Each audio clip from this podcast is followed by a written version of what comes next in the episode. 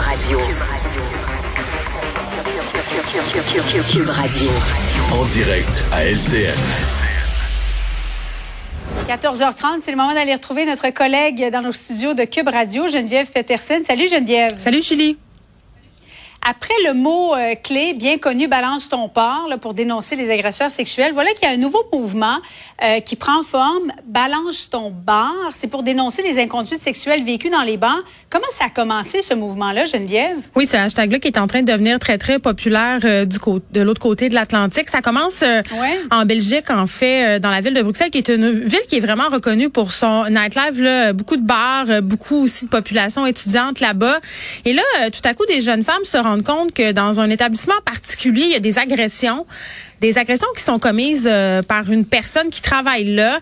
Euh, donc, elles se mhm. mettent ensemble, elles font des plaintes, 17 plaintes en tout, et on se rend compte que le propriétaire du bar, prenant euh, en considération tout ça, prend la décision non pas d'agir, mais de déplacer cette personne-là dans un autre café, tout près. Donc, ça donne lieu à un mouvement d'indignation, évidemment, on le comprend, et ça donne lieu, un peu comme on a pu le voir ici à l'été 2020 sur les médias sociaux, à une série de témoignages sur Internet où des femmes racontent ce qu'elles ont vécu. Euh, cette année, mais aussi il y a cinq ans, il y a dix ans, euh, alors que dans la culture des bars, justement, c'était un sujet quand même relativement tabou. Là, les langues se délient et ça fait euh, des petits un peu partout en Europe, notamment en France, où on a vu des témoignages qui ont fusé un peu partout, à tel point qu'il y a une page Instagram pardon, qui a été créée il y a à peine quelques semaines. On est déjà rendu à 25 000 abonnés et il y a une enquête qui va être ouverte. Donc, ça fait son effet. Et moi, je me posais la question parce que ça commence à faire euh, écho jusqu'ici.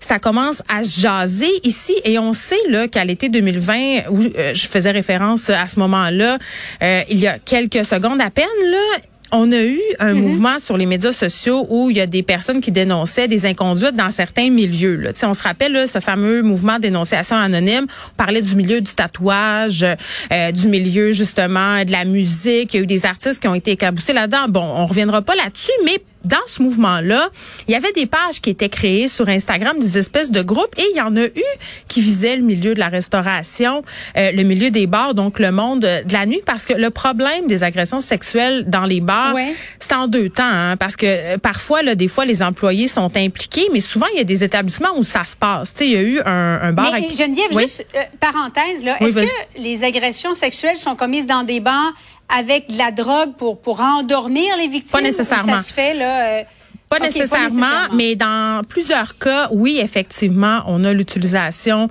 euh, d'une drogue comme par exemple euh, le GHB, mais ça peut être aussi profiter de l'état euh, des personnes qui sont intoxiquées, là, parce qu'on se rappelle un bar entre guillemets là, c'est un terrain de chasse parfait pour un prédateur parce que souvent, bon, les personnes sont sous l'influence d'alcool, donc sont plus vulnérables, donc c'est plus facile entre guillemets de s'adonner à des gestes sans le consentement des, des gens qui sont là-bas, tu sais. Mais non, c'est pas nécessairement par rapport à l'utilisation l'utilisation de drogue, bien qu'il y en ait beaucoup. Mais tu vois, euh, quand je dis que c'est un problème quand même qui est assez répandu, il y a des bars qui ont des problèmes avec tout ça, notamment un bar de Québec euh, qui s'est vu euh, suspendre son permis d'alcool pendant 28 jours parce qu'il y avait des incidents mm-hmm. justement qui faisaient référence justement à l'utilisation des drogues là, dans le verre des personnes. ce bar-là qui a été interpellé, ils ont été avertis. Puis à un moment donné, ben le permis d'alcool a été suspendu. Puis ce mouvement-là balance. 28 jours. ça ben vient d'être fait d'ailleurs. Oui, oui. Oui, oui. Puis tu sais, j'ai envie de dire, il faut se poser la question, c'est quoi la responsabilité des tenanciers de bar euh, quand on engage des personnes qui travaillent? Euh, est-ce qu'on a des vérifications à faire? Euh, est-ce que c'est notre devoir de protéger notre clientèle? Moi, j'ai envie de te dire que oui, parce que si on a un incident isolé, c'est une chose, ça arrive, c'est un accident, entre guillemets, là. Mais si ça arrive d'une mm-hmm. façon systématique dans un établissement, c'est parce qu'il y a un problème. Puis moi, j'ai, c'est vraiment terrible à dire, là, et, et très, très dommage. moi, j'ai travaillé dans les bars quand j'avais 18, 19 ans, donc ça fait quand même relativement assez longtemps. C'était déjà un problème dans ce temps-là. Julie, quand tu avais ta formation, là, tu t'en faisais parler, non seulement de surveiller ton verre, mais de surveiller le verre de tes clientes qui venaient s'asseoir à ton mm-hmm. bar. Et quand on parle aux personnes autour de nous, aux, femmes autour de nous, on se rend compte que euh, c'est arrivé à plusieurs d'entre nous d'avoir l'impression de s'être fait mettre quelque chose euh, dans, dans leur verre, dans son verre. Moi, ça m'est arrivé euh, il y a environ trois ans dans un souper, quand tout à coup, j'ai perdu complètement la carte. J'avais bu deux deux verres de vin. Là, c'est pas normal. Absolument certaine que quelqu'un avait mis quelque chose dans mon verre.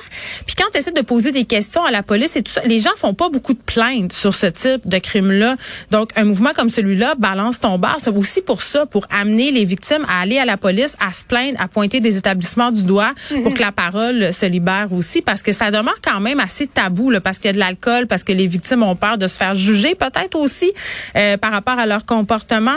Donc, ça arrive plus souvent qu'on pense. Et moi, je suis absolument certaine qu'on va commencer à en voir des témoignages comme ça, balance ton bar, de plus en plus. Ici, c'est déjà commencé ici, effectivement, la responsabilité des bars des Bien Sûr. Euh, voilà. Merci beaucoup, Geneviève. Bon Merci. à toi.